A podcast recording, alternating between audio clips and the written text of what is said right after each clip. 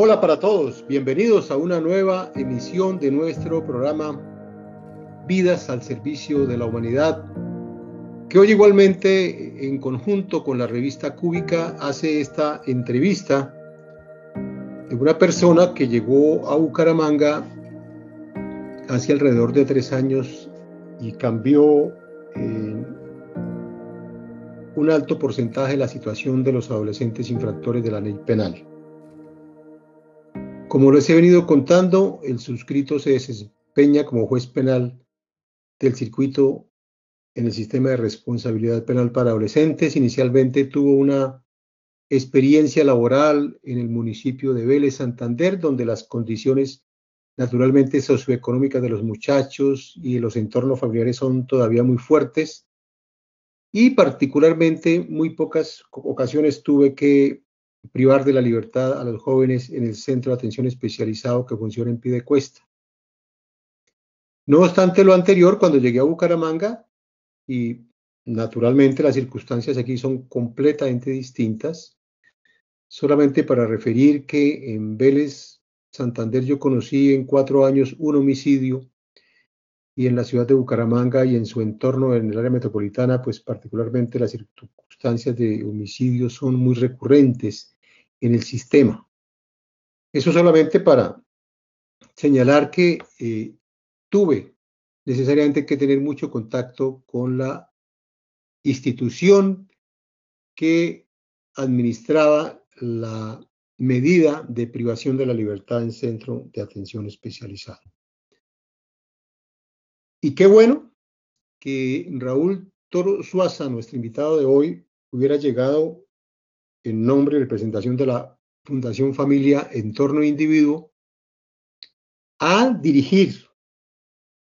el funcionamiento de esta institución que hoy se conoce como la Escuela de Formación Integral Los Robles del municipio de Pidecuesta. Raúl, bienvenido a nuestro programa. Un saludo especial a nuestros oyentes, en el caso de nuestro podcast, igualmente de nuestros lectores en este caso de la revista Cúbica.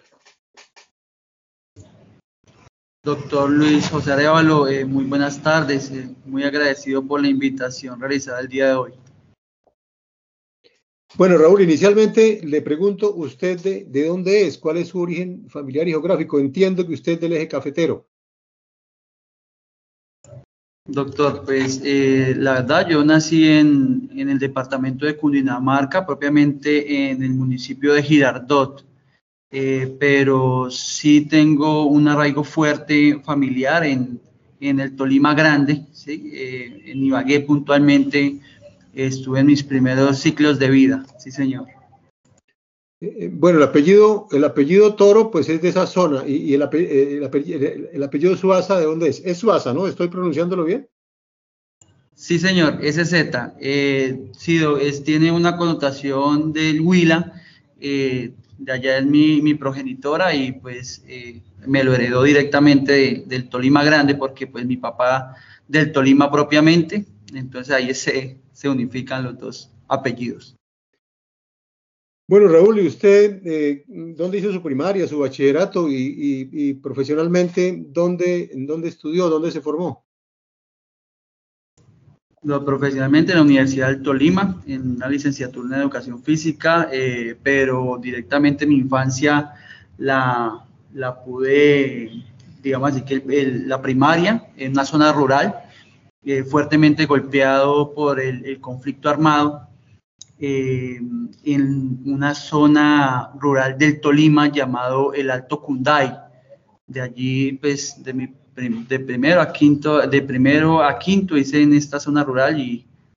eh, de allí, pues, nos trasladamos a la ciudad de Ibagué y terminé mi, mi bachillerato en el Luis Carlos Galán Sarmiento.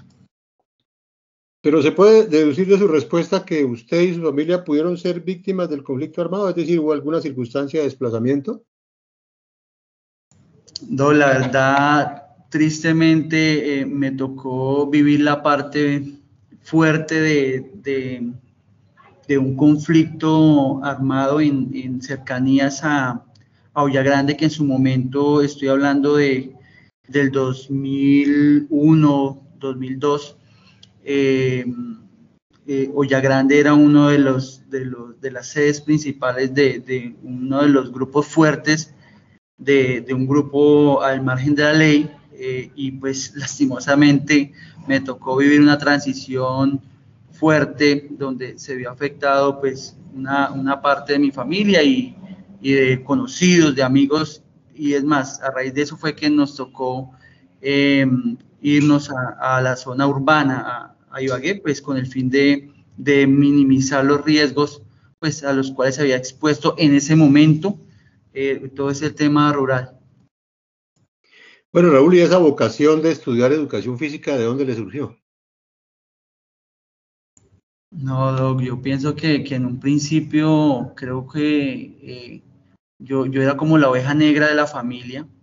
Eh, mi, mi, hermano estudiaba en la, en la Universidad de Ibagué, una universidad privada, es, inició estudiando ingeniería industrial y pues mi hermano menor estudia ingeniería agronómica y pues no sé qué, qué pasó por mi mente y, y, vi agrado, vi en, el, en, el, en su momento una, una, atracción por el tema del deporte, eh, el tema pedagógico, en especial ese tema de la pedagogía me llamaba bastante la atención y le fui cogiendo un cariño impresionante a, a esto y, y, me enamoré de todos los procesos pedagógicos. ¿no? Bueno, Raúl, yo pienso que parte de lo que vamos a hablar más adelante tiene que ver mucho con esa situación que usted narra, ¿no? El deporte y la pedagogía están muy eh, eh insertos en los procesos restaurativos de los jóvenes y en general de las personas que tienen propósitos de vida eh, pues absolutamente exitosos, diríamos nosotros así. Yo comparto esa circunstancia, yo eh, me presenté a la Universidad Pedagógica Nacional a estudiar educación física queriendo ser entrenador de un equipo de fútbol. Pasé en la universidad, pero por circunstancias de la familia, eh, familiares no pude desplazarme a Bogotá a estudiar en la Universidad Pedagógica y, terminé est estudiando Derecho, pero el deporte ha sido un, signo en mi vida y entiendo igualmente que en los procesos que ustedes adelantan el deporte como una manera de generar una voluntad distinta, un espíritu distinto, un ánimo de convivencia, es muy importante en el desarrollo de su vida profesional posteriormente, es decir, ya cuando ingresó a la institución familia, entorno, individuo, y entre otras cosas, ¿cómo llegó usted a la institución? Pues no, efectivamente, eh, el tema de, del deporte y la pedagogía sin querer queriendo, fueron las herramientas que Dios puso en mi vida y en mi formación, digamos así, teórica y posteriormente vocacional, para poder eh, interpretar y generar estrategias diferentes de enganche para, para los jóvenes, pues que ah, en la actualidad como tal, por su ciclo de vida, eh, es un enganche importante para comenzar a desde allí a tener una intervención que tenga un fruto, tenga un mayor impacto para los adolescentes por el ciclo etario en que se encuentran nuestros jóvenes eh, propiamente de, la población que hoy fecha manejamos. El llegar a FEI eh, o llegar al sistema de responsabilidad penal para adolescentes, pues en su momento fue en el, en el 2013, más o menos sobre el 15 de, de marzo, eh, inicié en un, en un espacio o en un programa de protección donde habían aproximadamente 40 eh, niños y adolescentes, edades entre los 8 y 17 años. Comencé como formador, sinceramente, eh, en vueltas de, de, la vida y cosas que de pronto uno no, no, no comprende, terminé pues e, ejerciendo allá sin haber terminado pues mi carrera, eh, ya a punto de finalizarla, inicié ya mis primeros pinos en, en lo que tiene que ver con, con, los procesos y la formación de, de jóvenes con condiciones muy especiales y con unas habilidades y capacidades impresionantes que necesitaban ser canalizadas y potencializadas. Raúl, bueno, usted se vincula a la Fundación Familia, Entorno, Individuo eh, eh, en primer lugar, ¿cuándo nace la, fundación? Creo que esa fundación es de origen de, de sí, del de, de, sector del eje cafetero. ¿Y cómo se, cómo se vincula usted a FEI? Bueno, eh, la Fundación FEI, efectivamente Familia en Torno Individuo, es un aliado estratégico del ICBF, nace a, raíz de, pues, de la necesidad de tener un operador que establezca un proceso de atención eh, en los jóvenes eh, de la modalidad CAE. En el 14 de abril del 2004 nace la Fundación FEI. Inicia en la ciudad de Ibagué, administrando el Centro de Atención Especializado del Politécnico Luis Arrengifo, eh, el Centro de Entrenamiento Preventivo ubicado en el mismo inmueble, queda ubicado en cerca del barrio Claret, eh, y también administrábamos eh, sanciones no privativas de la libertad, libertad vigilada, externado media jornada, servicios a la comunidad, entre otras. Bueno, Raúl, y llega usted a Bucaramanga, entiendo que sobre, el año 2018, como delegado de la Fundación FEI a manejar la medida privativa de libertad en centro de atención especializado en el distrito judicial de Bucaramanga y San Gil, porque usted igualmente acoge en medida privativa de la libertad a muchachos de los circuitos judiciales de Vélez, de San Gil y el circuito judicial de Bucaramanga naturalmente. Eh, y, cuál es esa, primera impresión? Es decir, cuando usted se traslada de su entorno familiar, social y geográfico hacia Bucaramanga, un entorno, me imagino que absolutamente, es absolutamente distinto al de ustedes, pero además es una novedad, ¿no? Porque se va a llegar a trabajar en un sistema en donde las circunstancias eh, de formación, incluso las, las costumbres, eh, las formas de hablar, también son son diferentes. ¿Cómo fue esa primera experiencia esa primera relación con el sistema y con la gente de Bucaramanga y de Santander en general? Bueno, la verdad, eh, sinceramente, posterior a, pues, a, ingresar a la fundación, tuve la oportunidad de, a los 24 años de, direccionar el programa, el Politécnico Luis Regifo, y se comenzó a generar unas expectativas altas frente a, trabajar procesos eh, de alto impacto, obviamente amparados en un proyecto de atención institucional visionado a, generar una, estructura, un cambio eh, en la estructura de los proyectos de vida de los jóvenes que ingresaban al CAE. De allí en el 2015, doctor, y, se lo cuento así como frente a lo que Dios me ha permitido vivir y me ha generado bastantes experiencias muy significativas porque esto ha sido ensayo-error, ¿sí? y de allí se han aprendido cosas que, que permiten cualificar los, los procesos de atención de una manera muy integral. Entonces, en el 2015 eh, llegó a administrar, a direccionar el CAE Samanes, el Centro de Atención Especializado Samanes, que queda ubicado en la ciudad de Neiva. Eh, en el 2016 eh, sale la oportunidad de, con la Fundación FEI, administrar el Centro de Atención Especializado del Redentor. Teníamos tres sedes,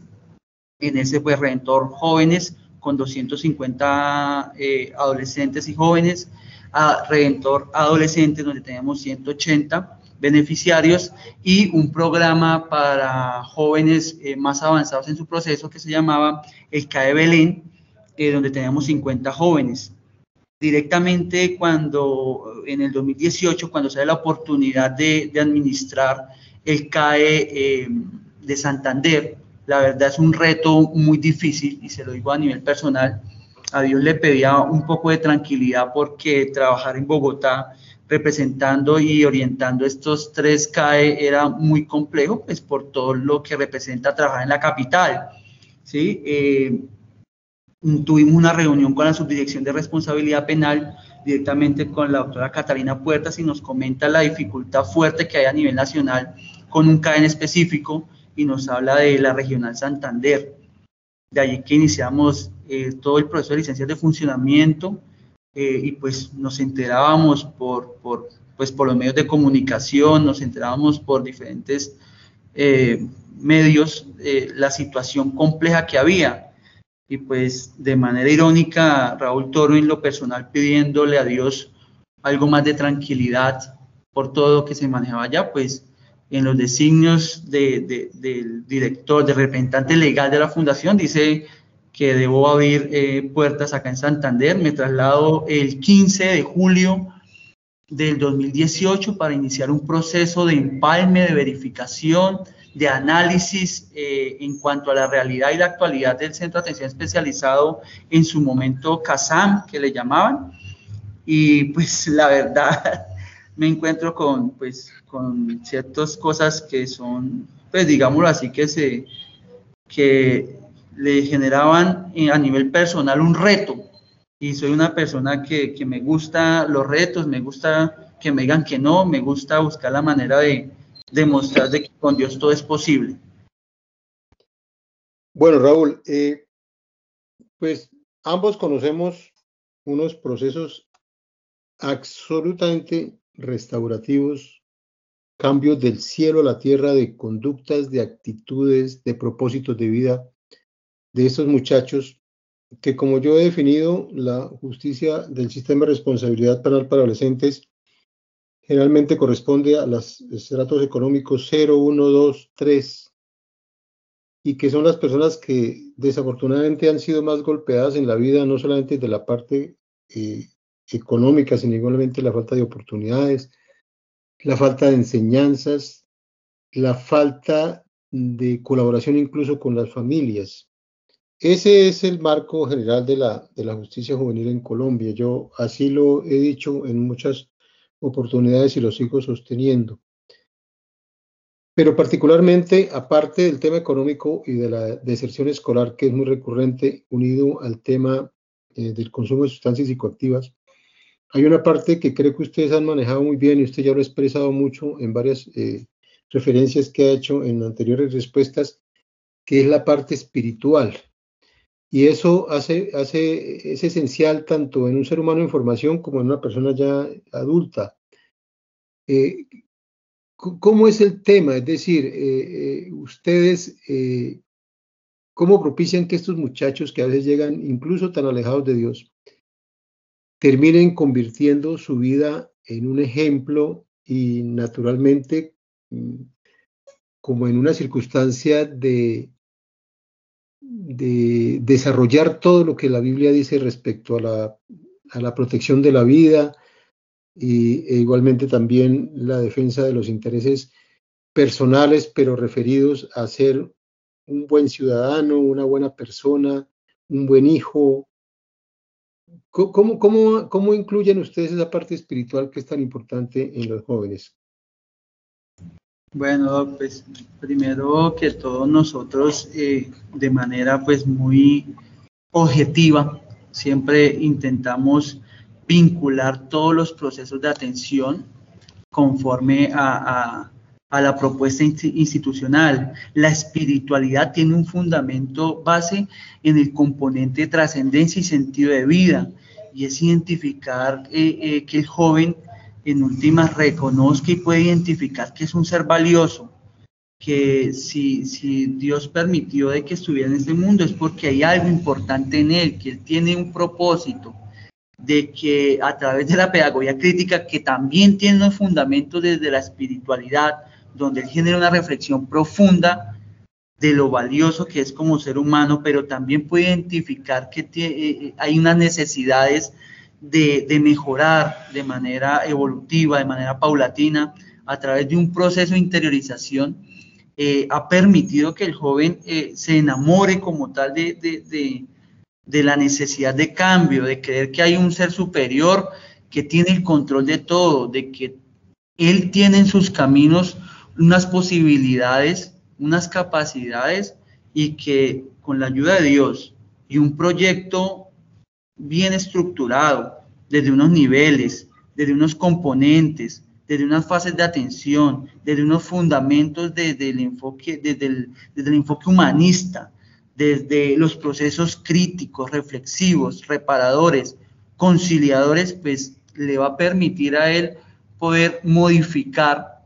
un pensamiento, modificar una conducta. Obviamente eh, nuestra espiritualidad es el pilar de los procesos, pero siempre con unos fundamentos teóricos dados al cumplimiento de las finalidades propias de la sanción protectora, educativa y restaurativa, con esas características específicas y diferenciadas, y por diferenciadas no solo en tema eh, constitucional legal, sino diferenciadas porque intentamos a cada joven darle una intervención conforme a las particularidades en su historia de vida,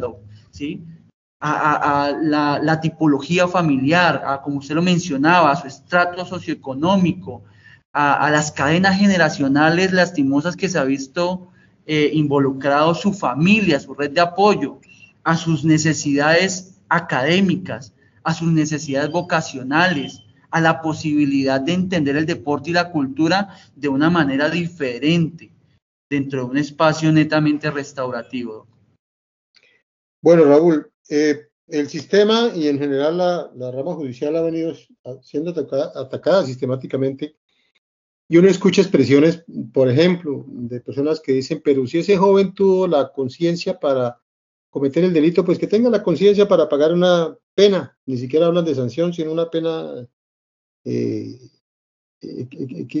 equilibrada con el daño causado. Es decir, no entienden que la justicia juvenil que está creada en el mundo es precisamente para, para suplir esas falencias que los jóvenes no, solamente tienen en su formación,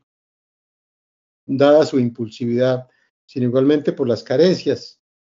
Y yo doy ejemplos claros, ¿no? Yo, por ejemplo, digo, cuando el muchacho, el juez de garantías lo aborda en la audiencia de imputación y legalización de captura, esos muchachos llegan absolutamente eh, mm, deteriorados en su aspecto físico, en su presentación personal, en su desarraigo familiar, en su forma incluso de hablar. Ya cuando los aborda el, internamiento preventivo son jóvenes diferentes y cuando los abordan ustedes y inician los procesos educativos y restaurativos y uno los ve al año o al año y medio a los dos años, son personas absolutamente distintas hasta en su forma de hablar, naturalmente en su forma de vestir, en su forma de comportarse. pues naturalmente aquí no podemos dar nombres, pero los ejemplos abundan de, de procesos absolutamente exitosos, satisfactorios, restaurativos, pedagógicos. ¿Cómo, cómo es ese primer, ese primer contacto de ustedes con ellos? Porque, porque hay muchos muchachos que aún estando en la medida de internamiento preventivo y cuando son eh, remitidos al, al, CAE, eh, llegan con desconfianza. ¿Cómo se rompe esa desconfianza y cómo esos muchachos empiezan a involucrarse Mm, eh, en, términos absolutamente responsables de su proceso. Bueno, sucede que pues, lo que usted afirma es, cierto. Nuestros chicos, los, los jóvenes que ingresan al sistema son el reflejo de las mismas carencias y, vulneraciones propias que ha generado una sociedad que que en sí no le ha garantizado unos mínimos en las condiciones, tal cual como se lo expresa, encontramos jóvenes desescolarizados, jóvenes que eh, no, no, aceptan uno como respuesta, que no han tenido límites en, sus hogares, que lamentablemente a falta de, de, mamá, papá, porque pues acá como un dato especial, la, la, en su mayoría los jóvenes que tenemos en, en el CAE son de una tipología familiar monoparental materna, ¿cierto? Eh, lo, que, lo que conlleva a darnos a entender de que, de que algo está pasando, pues obviamente en nuestra sociedad identificamos un, nivel de consumo eh, alto eh, desde los 9 y 10 años, que uno se pregunta, bueno, ¿qué, ¿qué, sucedió? ¿Por qué desde tan temprana edad? identificamos también eh, que los progenitores en algún momento se han visto involucrados en acciones delictivas, esto a través de unas entrevistas estructuradas y semiestructuradas que realizamos desde los conceptos iniciales de psicología, trabajo social y pedagogía, y esto nos permiten a nosotros identificar eh, cuál va a ser el trabajo específico y diferenciado con, con ese joven. Inicia un proceso de acogida, ya hablando propiamente del proceso, le puedo decir que después de, de siete años en búsqueda de implementar lo que en documento y en letra está frente a los procesos pedagógicos, restaurativos e intervención especializada, a hoy fecha lo estamos materializando porque no ha sido fácil. No ha sido fácil articular todo el tema educación, todo el tema salud, el tema identificación, el tema restaurativo, el tema cultural, el tema vocacional, el emprendimiento, la creación de empresa, los procesos de intervención claros frente, frente a, una misma línea. Entonces, de allí que, que la fundación a hoy fecha, eh, posterior a muchos, eh, digamos así, que errores frente a, qué le damos relevancia, será el deporte, será la cultura, será el enfoque restaurativo, será la productividad, ¿sí? será la garantía en, términos generales. De allí nos ha permitido que, los procesos se tienen que mirar de una manera, así como lo dije, integrales. ¿sí? Eh, el chico debe decidir después de, un proceso de sensibilización qué quiere para su vida y tener un plus, tener una gama de posibilidades para que él escoja, que pueda desarrollar sus habilidades, que le permitamos entre todo el sistema y creo que, que, puedo decirlo a voz llena de que el sistema de responsabilidad penal para adolescentes en Santander. Es un sistema que se ha venido articulando, que, que gracias a, a, personas como usted, como la doctora Adriana Contreras Acevedo, como la doctora Marta Torres, directora del ICBF, eh, y, y, las demás instituciones, la Procuraduría, le permiten eh, al CAE a hoy fecha poder garantizar unas condiciones mínimas a, nuestros chicos. Ahí para allá lo hace a través de, este modelo de atención en un primer inicio acogida, posterior un proceso de reconocimiento, comprensión, reformulación, egreso y vida autónoma, con unos logros específicos desde cada una de las áreas, desde todo un equipo interdisciplinario que trabaja a favor de nuestra población. Algo importante, que no, no puedo dejar escapar, son los modelos de atención en procesos de inclusión social, Esas experiencias que nos ha permitido llevar a que el chico, antes de que egrese del programa, comience a resarcir el daño causado, comience a generar tejido social con algo básico, eh, la limpieza de afluentes hídricos, la siembra o reforestación de, de parques, el trabajo con hogares geriátricos, con población vulnerable, llevar una comida a, los migrantes, poder contribuir a esas víctimas indirectas que, que ellos en un principio no reconocían y que posterior a, todo un proceso de intervención son sensibles, son sensibles a poder, eh, como lo dije, resignificar su actuar ante la sociedad que lamentablemente por conceptos populares falciarios eh, señala y estigmatizan mucho a nuestra población. Bueno, Raúl, el número de esta revista cúbica y naturalmente el, el espacio de hoy de este podcast tiene que ver con la educación como eje de transformación social. Y usted ya nos ha venido señalando que generalmente estos muchachos llegan con muchas carencias académicas o educativas. Y también se, se conoce que hay muchachos profesionalizados con una técnica, con una actividad o, carrera tecnológica y, culminan su bachillerato. ¿Cómo hacen ustedes ese, proceso para que estos muchachos lleguen tan lejos en ese factor educativo que igualmente también propicia inclusión social, ¿no? Y es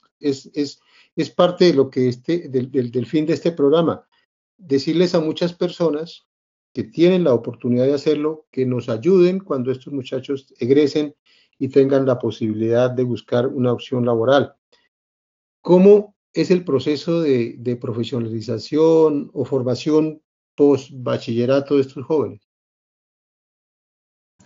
Bueno, pues en principio, posterior a la implementación del, decreto, del decreto 2383 del 2015, el cual reglamenta la, la educación para el sistema, eh, nuestros chicos, todos los jóvenes que ingresan desescolarizados, pues se le hace como tal una vinculación al sistema académico a través de un colegio privado de primero a once. Nuestros chicos eh, hacen unos procesos conforme unos modelos educativos con una malla curricular muy clara y concisa, eh, contextualizada a las necesidades propias de la población. Para aquellos jóvenes que, que tienen su bachillerato, a través de alianzas como lo es Proyecto Sueños por parte del ICBF, eh, Educación Futuro, el SENA eh, y becas de las diferentes, eh, de los entes territoriales, nos, a hoy fecha nos permite decir con, con mucha tranquilidad y con mucho gozo en nuestro corazón de que tenemos ocho jóvenes estudiando, todos se encuentran en, en formación académica, pero bachilleres, tenemos ocho jóvenes estudiando carreras tecnológicas, siete estudiando carreras técnicas y cuatro estudiando carreras profesionales, entre esos dos eh, estudiando psicología, uno estudiando derecho y otro salud ocupacional, lo que para nosotros es un motivo de orgullo, de orgullo poder eh, eh, brindarle una posibilidad a través de, de, un esfuerzo articulado y mancomunado, una sinergia que, que sé que está dando frutos a hoy fecha para que nuestros jóvenes entiendan que el camino es la educación. Ahora bien, no podemos dejar a un lado de que por el ciclo de vida de nuestros jóvenes que ingresan siendo mayores y por el tema de, los tiempos de sanción, en un 80% salen mayores de edad, esto nos ha invitado a nosotros como sistema, como programa, como fundación, a generar una formación eh, unos escenarios de formación en desarrollo humano a través de la formación vocacional prelaboral y preparación para la vida productiva. Entonces, de manera transversal, nuestros jóvenes que estén en noveno grado aprobado comienzan una formación eh, eh, vocacional en serigrafía, confección, ebanistería, panadería, tatuajes, barbería y pizzería esto, esto le da a ellos, ay, perdón, y mecánica en motos, esto le da a ellos unas herramientas vocacionales por si eh, en determinado caso, dado la finalización de su sanción o la modificación de la misma, tenga herramientas cómo defenderse en su contexto. Y, pero Raúl, ya hay proyectos exitosos porque ustedes igualmente tienen pizzería, los muchachos preparan el pan de la que se, que se gasta en el, en el establecimiento. Tienen igualmente, eh, hay, hay, hay, emprendimiento de masajes, de spa de uñas. Eso ya está funcionando eh, de manera efectiva con, con, instalaciones o, o, instrumentos que ustedes han adecuado. Sí, señor. Eh, vuelvo, insisto, para la honra y gloria de Dios, eh, el CAE Santander, el Centro de Atención Especializado, Escuela de Formación Integral Los Robles, es el único CAE a nivel nacional que cuenta con tres centros de productividad abiertos al público, después de unos procesos de inclusión social que nos permitieron identificar eh, las habilidades, las capacidades de nuestros adolescentes y jóvenes y pues obviamente al respaldo, a la oportunidad por los despachos judiciales en cabeza, pues obviamente usted, doctor Luis lo que le agradecemos infinitamente por, el apoyo brindado y por creer en nuestros jóvenes, por creer en los procesos productivos y restaurativos, eh, han permitido que a partir de 2019 nuestro CAE tenga una pizzería abierta al público, atendida por nuestros jóvenes, pizza creada y generada por nuestros chicos, que en un principio utilizaban un cuchillo como un arma, como la forma de, generar la comisión de un delito, pero que hoy fecha es el, el instrumento principal para poder crear una pizza, para poder generarle la, utilidad a un instrumento para lo cual fue hecho y entender de esa manera que sus manos no pueden volver a mancharse de sangre, sino deben estar orientadas a, a, a generar un beneficio no solo propio, sino para los demás. De allí que nuestros jóvenes panaderos se capacitaran en pizzería y abrieran en el 2019 la primera pizzería abierta al público en un centro de atención especializado. Pero, sin embargo, esto motivó a otro grupo de líderes que vieron en la barbería la posibilidad de estructurar un proyecto de vida, fuera de la ilegalidad y se crea el segundo centro de productividad en las mismas instalaciones del centro de atención especializado, un lugar que era utilizado para almacenar herramienta, que estaba eh, destruido, deshecho, lleno de humedades, con un poco de, de, de cariño, inversión, eh, logramos adecuar y a hoy fecha, doctor, a la ayuda del ICBF, a la ayuda de la gobernación, a la ayuda de la rama judicial, eh, en, la, en el apoyo que hemos tenido acá, se generó el segundo en, a mediados del 2019, se abre la barbería, eh, el spa de uñas abierto al público, donde son beneficiados más de nueve jóvenes eh, en la barbería y otros siete en la pizzería. si esto no fuera, eh, bueno, creo que nuestros chicos en la sed de victoria, en el querer avanzar, ellos proponen, eh, dice hombre Raúl, queremos, queremos, permítanos innovar en algo que, es, que es una formación que se está dando de alto impacto a nivel nacional, que es el tema del maquillaje sobre piel o, o tatuajes, llamémoslo así más, más en el concepto popular,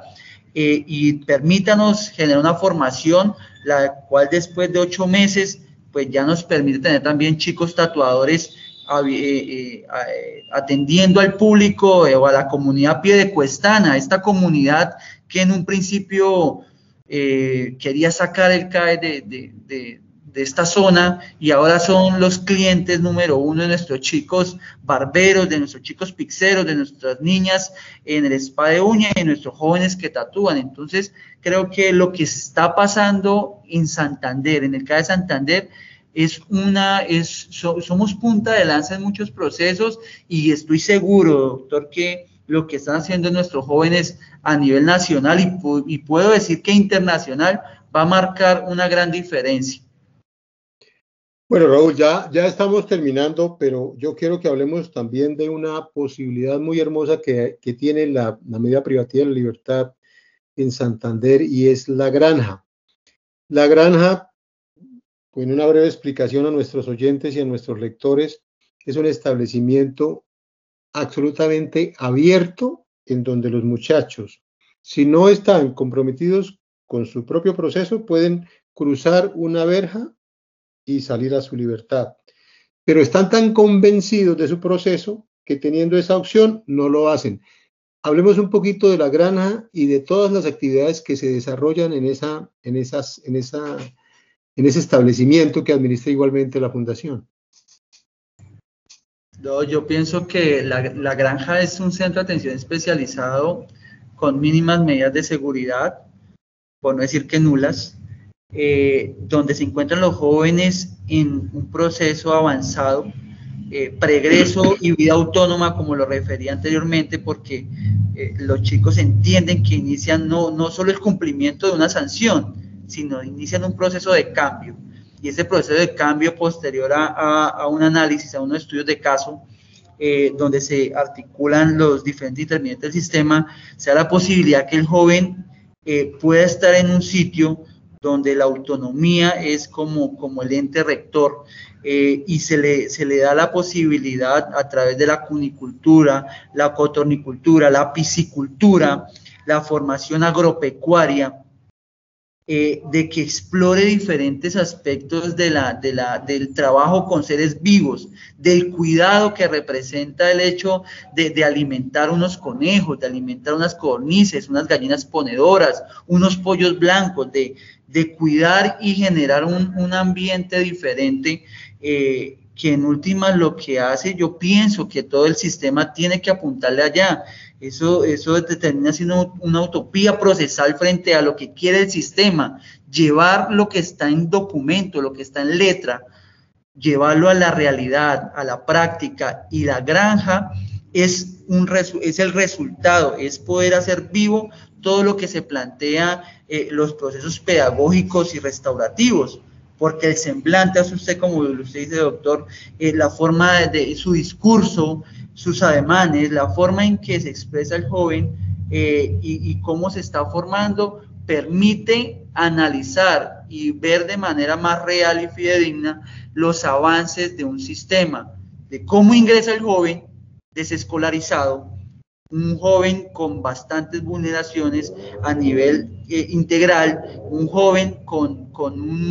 modus vivendi, llamémoslo así, eh, amparado en, en, la comisión de, de, de delitos, y como posterior a, un proceso de determinada cantidad de tiempo, lo vemos estudiando una formación profesional, lo vemos con un proyecto productivo, lo vemos con una cuenta de ahorros para, eh, con un capital semilla que puede invertir una vez egrese. Lo vemos un joven sensible de la reparación simbólica a una víctima indirecta que es la sociedad. Vemos unos procesos deportivos, culturales, donde el chico se valora, donde el, donde el joven reconoce sus habilidades no solo motrices, sino actitudinales. Y además de eso, le permite a la familia entender que sí se puede. Hay un trabajo muy bonito, doctor, eh, que, se está eh, iniciando en la granja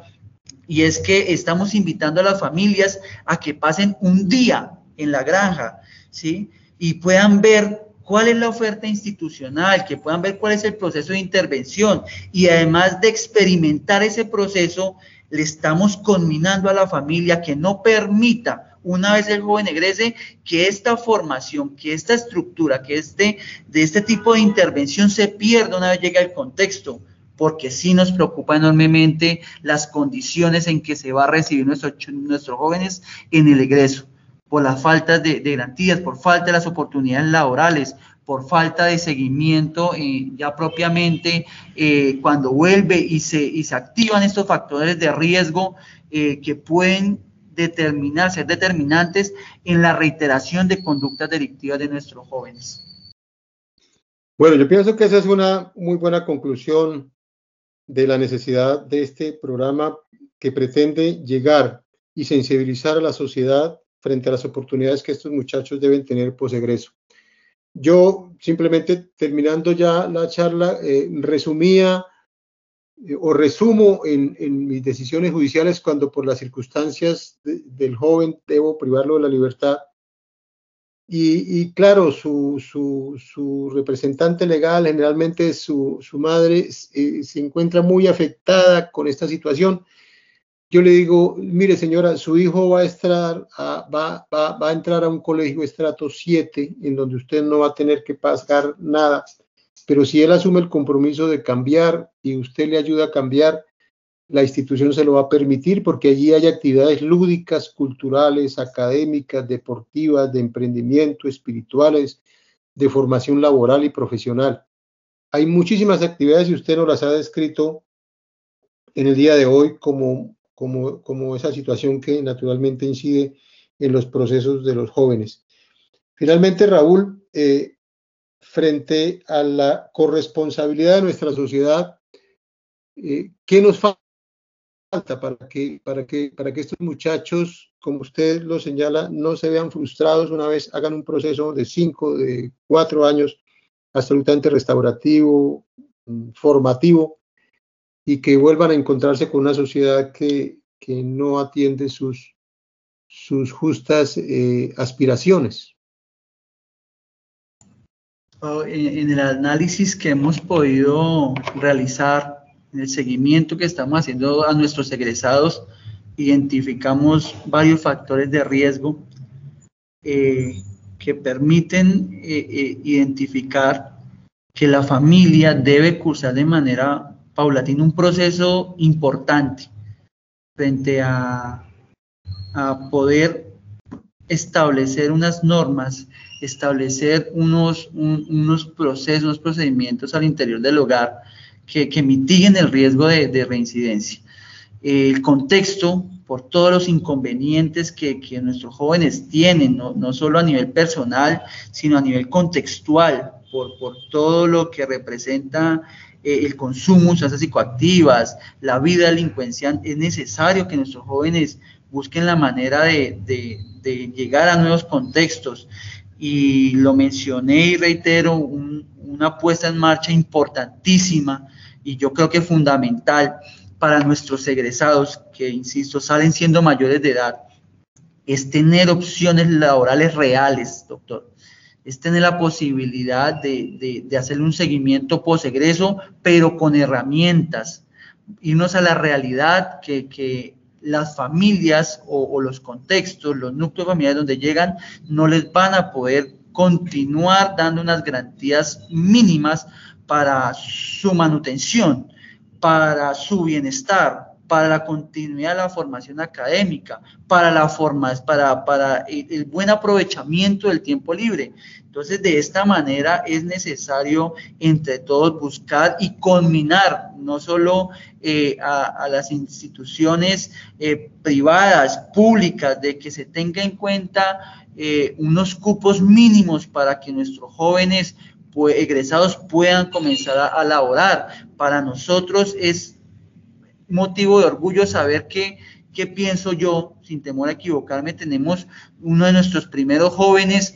eh, ya como funcionario público, ¿sí? Eh, está trabajando eh, y hace parte de, de, una realidad de grupo de funcionarios de la Secretaría del Interior de Santander, de la Gobernación de Santander. y pues me reservo acá el nombre, pero que hace aproximadamente un mes viene trabajando con ellos. Y qué bonito que no fuera solo uno, Qué bonito que tuviéramos la posibilidad de todas las entidades intervinientes de sistemas que todos convergen en esa misma finalidad, el mismo propósito que es transformar vidas, pudiésemos con la mano en el corazón buscar herramientas laborales reales para nuestros jóvenes. Gracias, Raúl. Sí, me, alegra conocer esa noticia. Yo he insistido mucho en el comité del sistema eh, a nivel departamental de que las entidades públicas como primeros respondientes debían brindar esas oportunidades laborales, por lo menos para que sea la primera experiencia y ahí los muchachos adquieran esa habilidad para entrar en el sector laboral. Igualmente, este programa tiende la invitación a los industriales, a los comerciantes, a las personas que hacen emprendimientos en nuestra ciudad de Bucaramanga y en su entorno que apoyen a estos muchachos. Muy posiblemente a través de los instrumentos con que cuenta eh, la Fundación Familia Entorno Individuo, ustedes van a conocer que son muchachos de absoluta confiabilidad, no solamente en el proceso formativo, sino en el proceso restaurativo que eh, dirigieron a través de la fundación y de los cuales los jóvenes se empoderaron. Creo que los objetivos del programa se han cumplido. Raúl, muchas gracias de verdad por todo lo que hace por los jóvenes de Santander, por las jóvenes y jovencitas que por alguna circunstancia llegan al sistema y su mensaje final para nuestros oyentes y para nuestros lectores.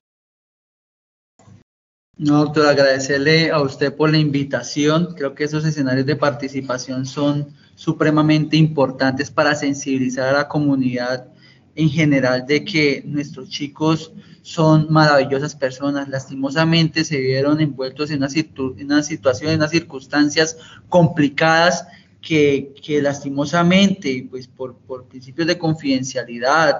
eh, esas historias de atención de ellos muestran que les ha tocado una vida complicada, fuerte, han sido directamente afectados por, por, diferentes situaciones de la vida, pero que han encontrado en el sistema la posibilidad de transformar sus vidas y por qué no la de su generación. Y pienso que, que eh, si le pusiéramos un poco más de atención a nuestros jóvenes, a nuestros adolescentes que en últimas estaban un poco desviados del camino y logramos impactar de manera real en, la transformación, en su pensamiento, vamos a, establecer un cambio generacional a los cuales lamentablemente su descendencia eh, estaba ligada